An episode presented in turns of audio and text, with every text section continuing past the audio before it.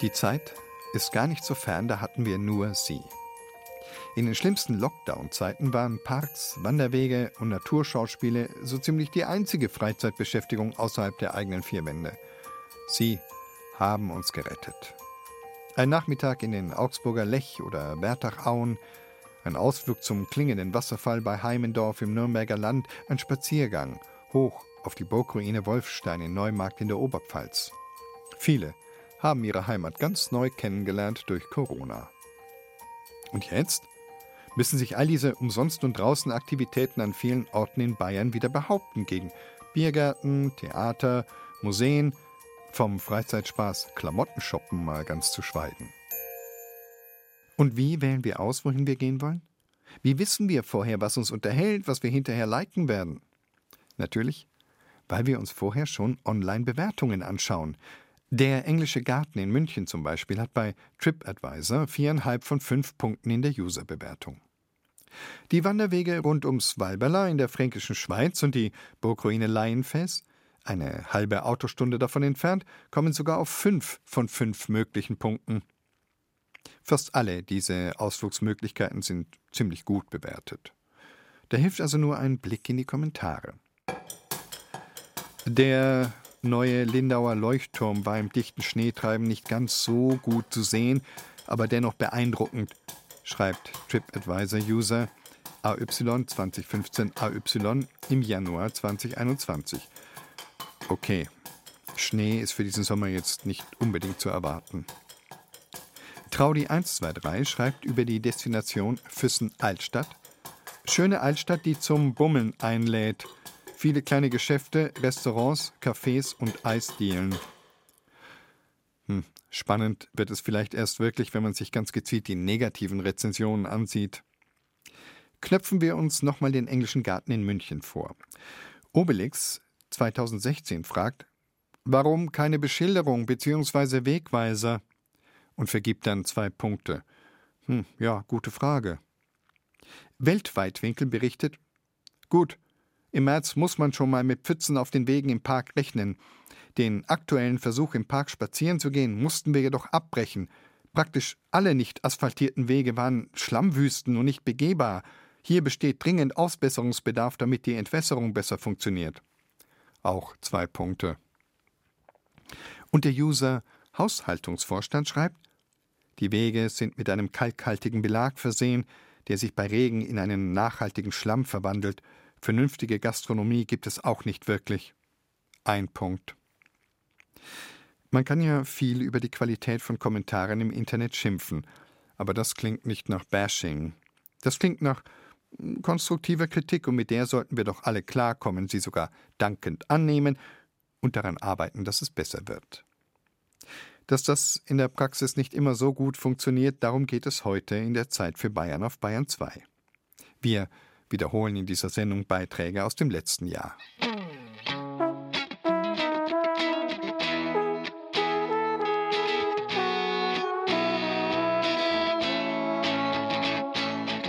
Wir beschäftigen uns in dieser Stunde mit destruktiver Kritik, mit destruktivem Umgang mit konstruktiver Kritik und mit Selbstkritik, manchmal sogar laut ausgesprochen, also in Form von Selbstgesprächen.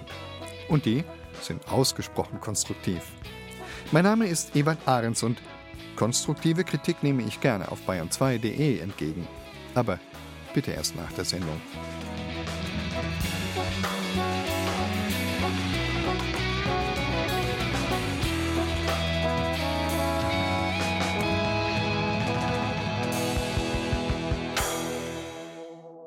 Wahrscheinlich hört man auf konstruktive Kritik eine Antwort am häufigsten.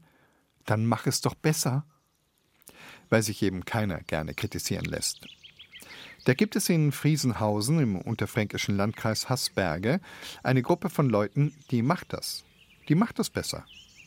Die wollten nicht mehr nur kritisieren, dass wir alle gedankenlos konsumieren, dass jeder 100 Quadratmeter Garten einen eigenen Rasenmäher braucht und wir im Alter alle allein leben werden, sondern die wollten zeigen, dass es auch anders geht. Keine Kommune, aber ein interessantes Projekt, das zeigt, wie aus Kritik Konstruktion, also Aufbau wird. Tobias Föhrenbach hat sich das angesehen. Wir sind jetzt auf dem Gemeinschaftsacker vom Verein Besser Gemeinsam Leben, den wir benutzen dürfen von unserem Demeter-Bauern, der hier im Ort ja ist.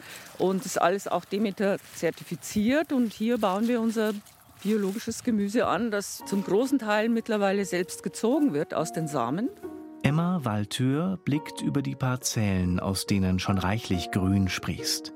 Sie ist vor etwas über einem Jahr aus dem Chiemgau hierher nach Friesenhausen gezogen, einem Ortsteil der Gemeinde Eidhausen im unterfränkischen Landkreis Haßberge. Was haben Sie denn hier alles angebaut? Also es ist ja dann doch, sind einige Parzellen kommen hier schon zusammen. Naja, wir sind doch über 30 Leute im Verein. Viele haben natürlich auch eigene Gärten zu Hause. Und so ist das eine Ergänzung. Und was uns Freude macht, ist einfach die gemeinschaftliche Arbeit hier. Erdbeeren sieht man da drüben mit Knoblauch. Dann haben wir natürlich ganz viele Salate schon inzwischen. Zwiebeln, Kohlrabi kommt jetzt. Die Tomatenpflänzchen sollen heute Nachmittag noch aufs Feld rausgebracht werden, sofern es nicht regnet. 130 Stück sind es. Dazu verabreden sich die Vereinsmitglieder über eine WhatsApp-Gruppe. Emma Waltür ist das jüngste Mitglied, das der hier in Friesenhausen ansässige Verein Besser gemeinsam leben begrüßen konnte. Wir haben einfach gesagt, wir können das uns selbst und auch unsere nachfolgenden Generationen nicht antun, dass wir so weitermachen wie bisher. Und deswegen ist für uns Nachhaltigkeit, Ökologie, und auch mal so ein bisschen der Verzicht auf diesen unnötigen Konsum mega wichtig. Das ist der Initiator des Gemeinschaftsprojektes und Vorsitzender des Vereins Christian Wittmann. Er sitzt auf einer Terrasse vor einem Ensemble alter renovierter Bauernhäuser. Aus dem Stall wurde ein Café, aus der Scheune eine Kleinkunstbühne. Auch Wohnraum wurde hier geschaffen. Wozu braucht jeder einen eigenen Rasenmäher? Damit geht's los, das kann man alles teilen. Wozu braucht jeder alles Mögliche in der Küche. Warum muss jeder jeden Tag für sich was kochen? Warum muss jeder seinen eigenen Garten haben und baut für sich was an? Das kann man alles in Gemeinschaft machen. 2015 fiel der Startschuss. Seitdem haben sich der Verein sowie die Projekte und mit diesen die Gemeinde Eidhausen rasant entwickelt. Immer mehr Personen kamen hinzu und brachten ihre persönlichen Stärken und Ideen mit ein. So wurden Infrastrukturen zur Nachbarschaftshilfe, Betreuung und Pflege geschaffen, eine Solartankstelle für E-Autos und E-Fahrräder geplant, Kunst, Kultur und Handwerk sowie ökologischer Land- und Gartenbau gefördert. Die Initialzündung für dieses generationsübergreifende Projekt kam Christian Wittmann bei seinem 50. Geburtstag. Was mache ich eigentlich, wenn ich älter bin? Was mache ich, wenn ich richtig alt bin, wenn ich vielleicht Betreuung und Pflege brauche? Dann habe ich mich mit dem Thema Wohnen im Alter beschäftigt. Andere Wohnformen als im Alter irgendwo alleine zu sitzen, selbst wenn ich ein, ein Paar bin und bin zu zweit, irgendwann mal verstirbt einer, dann hockt doch wieder einer alleine da. So, was mache ich denn dann? Ich persönlich habe zwei Kinder, zu denen ich eine unglaublich enge, gute, schöne Beziehung habe. Aber ich möchte niemals, dass die Kinder ihr Leben verändern müssen, um ihren vielleicht betreuungs- oder pflegebedürftigen Vater zu pflegen. Ich möchte das, soweit ich kann, selbst und oder in Gemeinschaft und ich möchte auch anderen helfen. Ja? Also deswegen leben wir quasi zusammen hier. Zwar jetzt nicht alle unter einem Dach, weil das Dorf ist so klein und wir haben alles in Fußgängerentfernung, aber wir helfen uns gegenseitig. Nachhaltig handelnd, selbstversorgend und selbstbestimmt lebend, generationen- und nationenübergreifend. Das ist ihr gemeinschaftliches Vorhaben. Die Anfänge sind gemacht und das Projekt wird nicht nur von der Bevölkerung, sondern auch von der Gemeinde und Kommune unterstützt. Auch überregional gewinnt die Gemeinschaft an Fans und Fürsprechern. Jetzt bin ich so weit, dass ich sage, ich muss noch viel aktiver werden. Ich will die Leute nicht missionieren, aber ich muss deutlicher zeigen, was gut sein kann. Und da bin ich gerade in einer Phase zu überlegen, wo ist das richtige Maß, dass sich die Leute nicht, wie gesagt, belehrt vorkommen oder jemand ihnen sagt, du musst das anders machen, sondern die sollen das an guten Beispielen erleben und sehen und selbst auf die Idee kommen. Zu sehen gibt es viel, denn es wird hier in den Friesenhausener Gärten experimentiert und auch gemeinsam gelernt. Auf einem Hof steht eine selbstgebaute Dörrmaschine. An ihr vorbei führt Christian Wittmann in ein blühendes und summendes Refugium. Am Waldrand sieht man Bienenvölker. Durchs hohe Gras geht's auf die sogenannte Rosswiese, auf der mit Dachziegeln Beete abgesteckt wurden, um Permakulturen anzulegen. Mit dieser Art Landwirtschaft sollen natürliche Ökosysteme und Kreisläufe der Natur nachgeahmt werden. Wir haben hier unten aus Holzbalken, Ziegel und einfachen Lesesteinen sogenannte Sonnenfallen gebaut. Das ist in der Permakultur, wird es als Sonnenfalle bezeichnet. Süßkartoffeln brauchen viel Wärme und haben auch hier in diesem einen Hochbeet Süßkartoffeln drin. Also das probieren Sie gerade aus, ob die kommen? Mhm, ja? Genau. Und ja, dann gibt es noch ein anderes Projekt, da ist auch die Emma ganz tief mit involviert. Ich habe noch drei Wiesenflächen außerhalb, hier ganz in der Nähe von Friesenhausen. Und da haben wir uns gedacht, wir müssten mal Obstsorten anpflanzen, die nicht im Supermarkt zu kaufen sind, die historisch sind, die natürlich absolut biologisch sind und die sogar vom Aussterben bedroht sind. Und nun haben wir vorletztes Jahr und letztes Jahr insgesamt 146 Obstbäume gepflanzt, die zum Teil in Vergessenheit geraten sind. Sogar welche, die auf der roten Liste stehen, weil sie vom Aussterben bedroht sind. Besser gemeinsam heißt in dem Fall auch, der eine hat eine Idee, wir reden darüber und oftmals fällt diese Idee einfach auf fruchtbaren Boden und da sagt einer, oh, da könnte ich mir auch was vorstellen. Der Lebensgefährte von der Emma zum Beispiel hat jetzt für sich entdeckt Microgreens, also der baut diese Microgreens in der Wohnung, im Wohnzimmer an. Er experimentiert da gerade. Wir kosten das alles. Das ist einfach nur ein Segen. Das geht so weit, dass wir jetzt überlegen, wie wir das dann auch in das Café integrieren, weil das muss ja ganz frisch sein, um dann die Speisen und die Salate hochwertiger zu machen. Es könnte auch mal sein, dass was schief geht, dann lassen wir es halt wieder fallen. Aber in, bisher ist alles in irgendeiner Weise gut gegangen und wir machen es einfach. Man kann die Lebensweise von uns Menschen kritisieren, wie wir die Natur behandeln und Ressourcen verschwenden, wie wir vielerorts unsolidarisch und individualistisch leben. Man kann das kritisieren. Oder man kann bei sich im Kleinen anfangen und etwas dagegen tun. Wer sich hierzu inspirieren lassen möchte, dem sei ein Besuch in Friesenhausen wärmstens empfohlen. Von den Permakulturen und dem Gemeinschaftsleben in Friesenhausen hat uns Tobias Föhrenbach berichtet. Ja, ja, ja, jetzt soll ich das aufgreifen und locker überleiten. Ich, ja, super, ich muss das wieder machen. Wo war der? Ah, jetzt. Wo warst du denn? Selbstgespräche. Wo liegt uns das Konstruktive am Kritisieren mehr am Herzen als im Selbstgespräch? Sonst verletzen wir uns ja auch selbst. Mit wem könnte man vertrauensvoller sprechen als mit sich selbst? Das hat sich Tanja Gronde auch gefragt. Und dann auch noch ein Fachmann, weil sie sich selbst dann doch nicht alle Antworten geben konnte. Jetzt sollte ich aber wirklich mal anfangen. Naja, vielleicht doch lieber noch eine Tasse Kaffee. Hm, ich weiß nicht, naja, eigentlich sollte man ja auch die Wäsche noch aufhängen. Das müsst ihr jetzt noch machen. Und ich frage mich auch, ob Prokrastinieren und lautes Denken zusammengehört. Da höre ich plötzlich eine Stimme. Jetzt mach's halt einfach. Sie klingt ungeduldig, fast ärgerlich und kommt aus meinem Mund. Da ist es wieder passiert. Ich rede mit mir selbst und merke es erst, wenn ich mich höre. Dann wird das Unbewusste bewusst. Ich spreche sogar manchmal im Spiegel mit mir. Doch verrückt bin ich deswegen nicht, denn Selbstgespräche sind viel besser als ihr Ruf. Peter Falkay, Facharzt für Psychiatrie und Psychotherapie in München, beruhigt mich. Man denkt ja immer wieder, Selbstgespräche haben die Funktion, dass ich irgendwelche Phänomene in meinem Kopf kommentiere. Häufig genug ist es aber, sind es Leute, die sich darüber motivieren oder eben auch sich pushen, sich einen Antrieb geben. Und das sind Leute, die dann ganz selbst versunken in sich halt entsprechend mit sich selber sprechen und sagen, wie ist denn das, du das, solltest du das und so weiter. So. Das heißt, das ist gebunden an eine gewisse Persönlichkeitsstruktur und eben nicht gebunden an eine Erkrankung. Die Persönlichkeit spielt also eine wesentliche Rolle. Eine nicht repräsentative Umfrage im Bekanntenkreis hat Folgendes ergeben.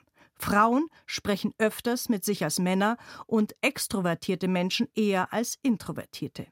Das mit den Frauen kann Professor Falkei nicht bestätigen, aber sehr wohl das mit dem Charakter. Wer kommunikationsstark ist und gern redet, der spricht eben auch mal mit sich selbst. Wer eher still ist, dem kommt auch unbewusst kein Wort über die Lippen. Und es hat für mich ja auch etwas Beruhigendes, wenn sich auch ein anerkannter Psychiater zum Selbstgespräch bekennt. Ich kenne das auch von mir. Damit ich jetzt schnell meine Sachen voranbringe, ist es einfach gut, wenn ich da ein paar motivierende Worte dazu spreche. Jemand, der ich sag mal, klar im Kopf hat, ich muss das und das tun, der immer in seinem Zeitlimit ist und so weiter. Solche Leute brauchen das nicht. Ein Selbstgespräch hilft dem Gehirn, sich zu fokussieren. Beispiel der verlegte Schlüssel. Einige kennen das vielleicht. Man will aus dem Haus, der Bus geht in fünf Minuten und der Schlüssel ist nicht da, wo er sein sollte. Dann geht die Sucherei los und zuletzt beinahe wie eine Erleichterung der Satz laut ausgesprochen. Verdammt nochmal, jetzt überleg doch mal, ja, wo ist denn dieser Schlüssel? Das heißt, die Aufmerksamkeit wird dadurch, dass es jetzt nochmal einen Input gibt über die Sprache und eine gewisse Fokussierung im Kopf und soll ja eigentlich nur helfen, die Aktion schneller über die Bühne zu bringen. Sie dürfen nicht vergessen, dass äh, ja die Steuerung menschlichen Verhaltens natürlich über verschiedene Kanäle läuft. Ja? So, also Kanal kann sein, ich sehe etwas, Kanal kann sein, ich höre etwas.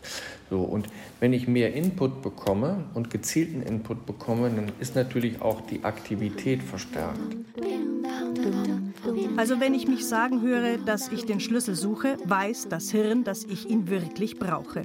Wenn ich mich im Spiegel anschaue und klar formuliere, ich schaffe diesen Tag, dann fällt Anspannung ab und dadurch Stress. So kann die Aufmerksamkeit gebündelt werden, fokussiert und ja, ich schaffe dann diesen Tag wesentlich leichter. Der Leiter der Psychiatrie der LMU-Kliniken Peter Falkei schätzt, dass drei bis zehn Prozent der Menschen Selbstgespräche führen, aus unterschiedlichen Gründen. Da ist das laute Fluchen und Schimpfen aus dem Kinderzimmer über schwierige Matheaufgaben und blöde Lateinvokabeln. Dort ist das genervte Brabbeln in der Waschküche über den Wäscheberg, aus dem sich dann aber wieder die Energie ableitet, ihn abzutragen. Auch dieses laute vor sich hinschimpfen über das bisschen Haushalt und das Fahrverhalten anderer ist gesund, sagt Peter Falkei. Und Sie kommentieren das. Und ich persönlich finde, alles, was an Affekt rausgeht, natürlich in gewissen Maßen, ist ja eher gut, weil damit reguliere ich mich ja. Also für mich macht es einen großen Unterschied, ob ich meine Gedanken irgendwie nur in meinem Kopf habe oder ob ich sie über meine Lippen herausbringe, weil dann werden sie so real. Gundi Gaschler ist Kommunikationstrainerin und sie ermuntert grundsätzlich zum Selbstgespräch. Nicht nur, dass sie mit Bienen, Bäumen und Blumen spricht. Die Psychologin redet viel mit sich selbst, beinahe therapeutisch. Also allein schon Worte dafür zu finden und das äh, bringt schon so eine Struktur und so eine, das ordnet alles so ein bisschen. Und das auszusprechen und mir selber dabei zuzuhören, ja, das hat sowas von Klarheit bekommen, ordnen, strukturieren, wirklich verstehen, was los ist. Vor rund 15 Jahren gab es ein Experiment mit Maschinenbaustudierenden. Laut der Zeitschrift Bild der Wissenschaft wollten Dietrich Dörner und Ralf Reimann herausfinden, inwiefern Selbstgespräche einen Einfluss auf eine Konstruktionsaufgabe haben. Vorher wurden die Studierenden dazu ermutigt, doch laut zu denken. Am Ende waren die Entwürfe der Konstrukteure am besten, die am meisten mit sich selbst gesprochen hatten, also Fragen gestellt hatten wie, was passt dazu, wie kann es gehen, was passiert wenn. Selbstgespräche fokussieren, geben Klarheit, regen zu kreativem Denken an, überhaupt zum Weiterdenken. So bleibt man nicht in Gedankenschleifen hängen. Am besten wirkt das, wenn man seine Gedanken laut ausspricht und es hört einem eine andere Person unvoreingenommen zu. Also wenn mir jemand zuhört, dann hat es ja eine ganz andere Qualität. Wenn mir jemand zuhört und mir so richtig dabei in die Augen guckt und mich vielleicht noch interessiert anguckt oder so, dann ist es natürlich komplett was anderes. Dann macht sich nochmal ein ganz, ganz großer, weiter anderer Raum auf. Es geht viel, viel tiefer, als wenn ich es nur mit mir selber quasi ausmache. Also für mich hat es was ganz Natürliches und gut für die Seele. weil sobald etwas raus ist, ist es raus aus dem System und hat seinen Effekt. Also Mut zum lauten Formulieren der Gedanken. Also mein Jetzt mach halt einfach hat geholfen, denn sonst hätte hier ja niemand was gehört. Zeit nun auch für eine laute Lobung. Können Sie gerade mal weghören, weil sonst ist es ja kein Selbstgespräch. Naja, man muss natürlich zugeben, dass konstruktive Kritik an einem selbst wohl doch das Schwierigste ist. Barbara Bogen erzählt uns in der folgenden Geschichte von so einem Typen, dem wir wahrscheinlich alle schon mal begegnet sind.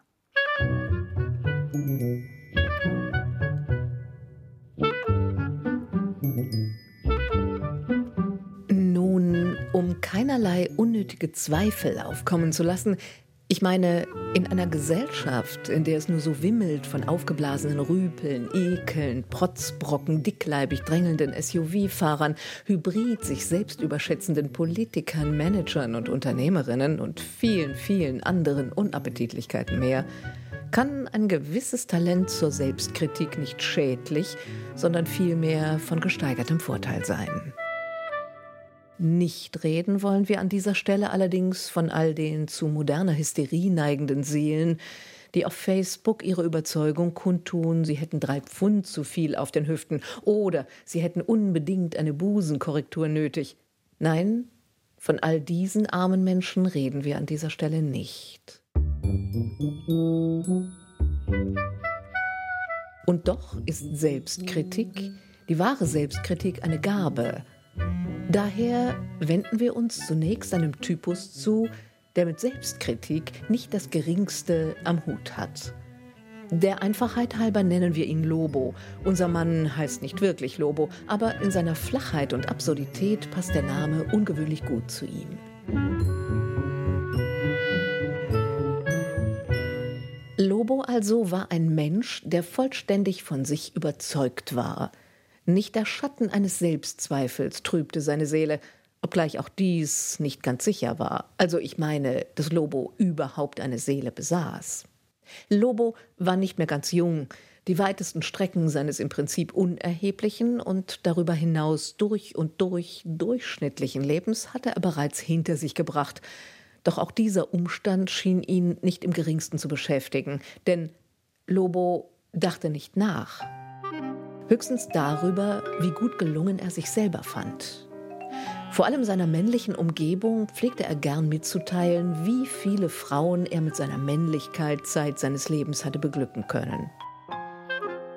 Angeblich waren es an die 100 gewesen, woran man durchaus seine Zweifel entwickeln konnte, denn Lobo hatte ein wenig überzeugendes Galgenvogelgesicht von der Natur mitbekommen eigentlich hätte dies ein Zeichen sein können für alle, die Lobo begegneten, in Sekundenschnelle zu Schlussfolgern, dass Lobo nicht nur über ein Galgenvogelgesicht verfügte, sondern auch ein rechter Galgenvogel war.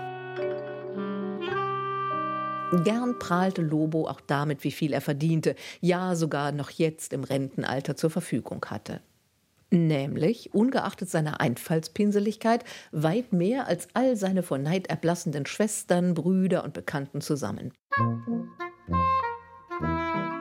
Oft redete Lobo auch über Kunst. In Wahrheit war es natürlich ein wahres Wunder, dass er das Wort Kunst überhaupt buchstabieren konnte. Aber er sprach viel und gern darüber, wenn sich auch peinlich mit jeder Silbe offenbarte, dass unser Lobolein Kunst nicht von Kitsch oder einem Känguru unterscheiden konnte. Ein guter Freund äußerte mir gegenüber einmal die Bemerkung, dass er den unerschrockenen Lobo beneidete um seinen vollständigen Mangel an Geist, an Reflexion, inklusive Selbstreflexion, dass er ihn beneidete um dieses kolossale Ego, das gar nicht auf die Idee kam, dass der liebe Gott es mit ihm bei weitem nicht so toll gemeint hatte, wie er dachte. Während er doch, also der gute, nachdenkliche Freund, sich mit Selbstzweifeln immer wieder masochistisch zerfleischte. Ich entgegnete, dass es sich bei dem guten Lobo in Wahrheit doch um nichts anderes handle als eine bemitleidenswerte Kreatur, eine unreife Pflaume, woraufhin der Bekannte korrigierte, nein, nein, der aufgeblasene Lobo sei in seiner umfassenden Hohlheit ein glücklicher, ja sogar ein förmlich überglücklicher Mensch. Aua.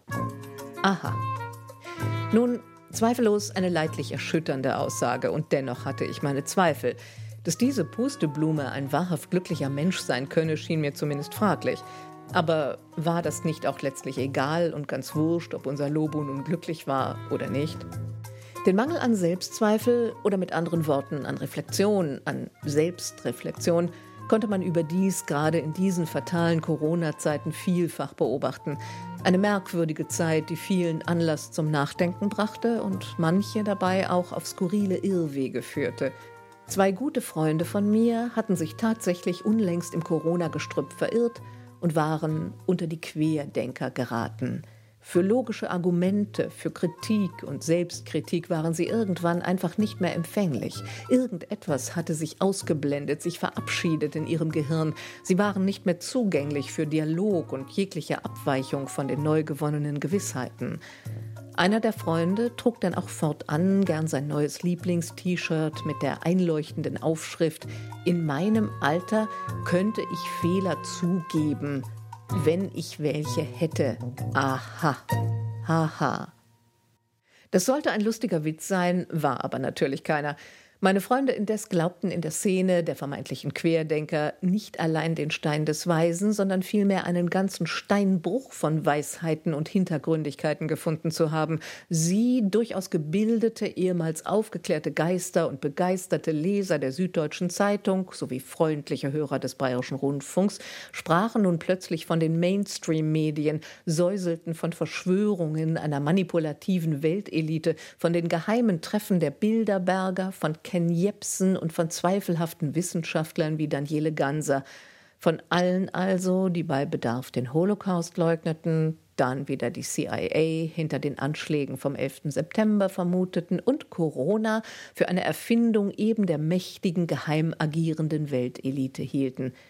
Es hatte etwas Ideologisches, wie ich in aller Bescheidenheit formulierte. Was hast du gegen Ideologien? Lautete die überraschende Antwort. Ideologien sind klare Weltbilder. Aha. Unser Lobolein übrigens blieb von all dem selbstredend unbeeindruckt. Beeindruckt war er ja nur von sich selbst. Neurologen haben festgestellt, dass sich unsere Gehirne in der Corona-Zeit verändern können. Aufgrund der reduzierten Themen- und Informationslage und weniger Austausch mit der Umwelt können sie schrumpfen oder vertrocknen oder beides, was nicht heißt, dass das irreversibel wäre, zum Glück. Was also ist notwendig für die horizonterweiternde Selbstkritik? Ein offener, beweglicher Geist, die Fähigkeit, Perspektiven zu wechseln, das Talent, sich von außen und innen gleichermaßen zu betrachten, Distanz zu sich selbst zu halten, sich zu erkennen und zu wandeln, mit anderen Worten, zu wachsen, der Dichter Rainer Maria Rilke schrieb vor rund 120 Jahren in einem Brief an einen jungen Freund, man müsse im Leben durch alles, auch durch die Traurigkeiten, Schmerzlichkeiten, voll und ganz durchgehen, mit offenem Blick und offenem Herzen, um sie und sich selbst zu bedenken und so im Menschsein zu reifen. So ungefähr. Es gibt wohl selten ein schöneres Stück Literatur und vor allem kaum eine klügere Erkenntnis.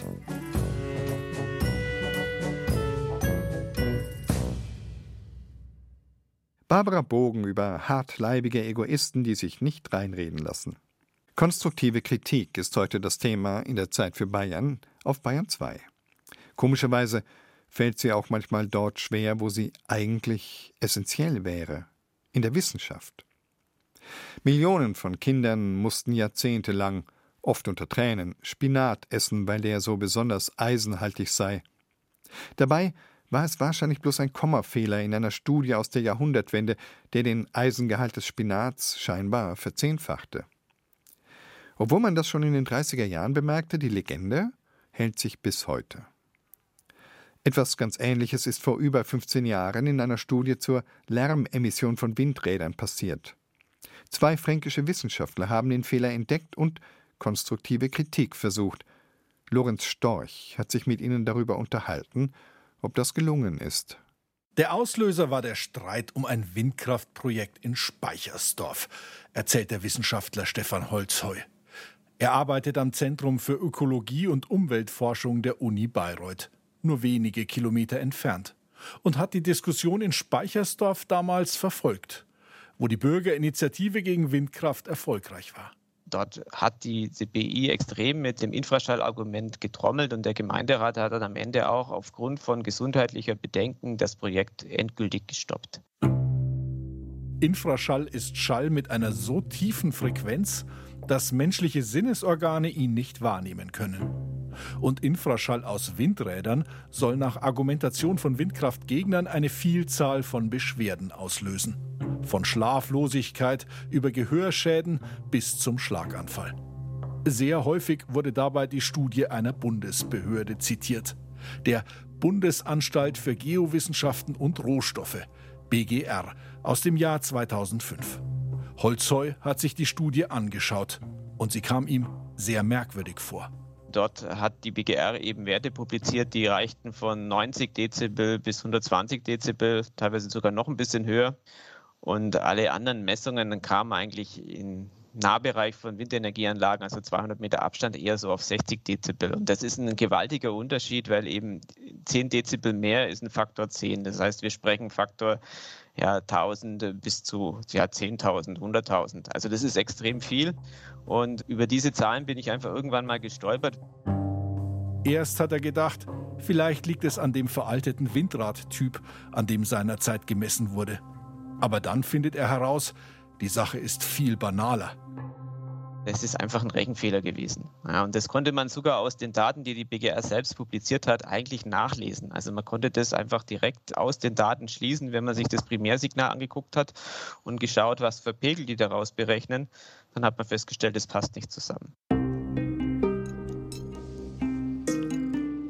Später kommt der Physikprofessor Martin Hundhausen von der Erlanger Friedrich-Alexander-Universität dazu. Er ist Stadtrat in Erlangen für die Klimaliste. Also einer von denen, die selbst die Grünen für zu wenig konsequent halten, wenn es um das Verhindern der Klimakatastrophe geht. Er ärgert sich maßlos über diesen kapitalen Fehler in einer im wahrsten Sinne des Wortes amtlichen Studie, der mehr als ein Jahrzehnt lang unbemerkt geblieben ist. Ich kann es mir nicht erklären. Ich habe da drauf geguckt und nach zwei Stunden wusste ich, das ist falsch. Und das, obwohl die Studie damals ja vor der Veröffentlichung von unabhängigen anderen Forschern begutachtet worden ist. Das übliche Verfahren in der Wissenschaft, die sogenannte Peer Review. Peer Review ist natürlich nicht perfekt. Ja, also das ist immer so, dass da Fehler durchrutschen. Ja, also es ist auch gar kein Problem an sich, weil das natürlich dann im normalen wissenschaftlichen Prozess wieder gerade gezogen wird. Ich glaube, hier ist halt die Besonderheit, dass es kein Feld ist, wo jetzt sehr viele aktiv sind. Und deswegen kann das durchaus sein, wenn man jetzt nicht mit diesem Fehler rechnet, dass der einfach durchrutscht. Stefan Holzheu hat erstmal versucht, die Angelegenheit sozusagen auf dem kleinen Dienstweg unter Wissenschaftlern auszuräumen man schreibt per E-Mail dann an den Wissenschaftler und sagt, ich habe da irgendwelche Unstimmigkeiten festgestellt und will das einfach mal diskutieren. Und äh, ja, das ging am Anfang ein bisschen hin und her, aber der verantwortliche Wissenschaftler ist eigentlich meinen Fragen immer mehr ausgewichen. Also ich habe ihn einfach dann auch mal die Frage gestellt, wer hat denn jetzt recht, Sie oder die Landesanstalt in Württemberg? Wer hat denn recht? Das geht ja nicht, die beiden Pegel passen nicht zusammen, einer muss falsch liegen. Ja, und auf diese Frage hat er mir nie eine Antwort gegeben. Die Landesanstalt für Umweltmessungen und Naturschutz in Baden-Württemberg hatte sich in einer Messkampagne zwischen 2013 und 2015 intensiv mit Infraschall durch Windräder befasst und festgestellt, dass er keine Rolle spielt. Die Pegel an Windrädern unterscheiden sich nicht von denen anderswo im ländlichen Raum, zeigten die Ergebnisse aus Baden-Württemberg eigentlich schon damals. Als Holzheu auf diesen Widerspruch hinweist und nicht locker lässt, habe der BGR-Wissenschaftler ihm sogar mit der Rechtsabteilung seiner Behörde gedroht, erzählt er. Der Versuch, mit dem Verfasser der damaligen BGR-Studie direkt zu sprechen, schlägt für den Bayerischen Rundfunk fehl. Der Wissenschaftler geht zwar ans Telefon, sagt aber nur, dass er gar nichts sagen werde und dass eine Stellungnahme von der Presseabteilung der Behörde kommen werde. Als Doktor Holzheu also nichts ausrichten kann, schaltet sich damals Professor Hundhausen ein meine Rolle war, ich glaube, im Februar habe ich dann mitgemacht. Da habe ich gesagt, das ist nicht nachvollziehbar. Das muss halt dann der Präsident der Physikalisch-Technischen Bundesanstalt sich anschauen. Ich habe ihm dann alle Informationen geschickt und habe gesagt, es muss hier einen Fehler geben. Gucken Sie sich bitte selber an. Also, als die eine Bundesbehörde BGR sich auf die Hinweise eines einfachen Wissenschaftlers hin nicht bewegen wollte, hat Hundhausen den Chef einer anderen Bundesbehörde, der Physikalisch-Technischen Bundesanstalt, eingeschaltet. Und erst das brachte den Erfolg.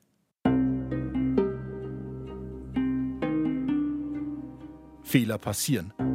Natürlich auch in der Wissenschaft. Das kann man im Nachhinein bedauern, aber ganz vermeiden wohl nie. Die Frage ist ja vor allem, wie Wissenschaftlerinnen und Wissenschaftler mit Fehlern umgehen. Da müssten die Wissenschaftler dann auch mal selber drauf kommen.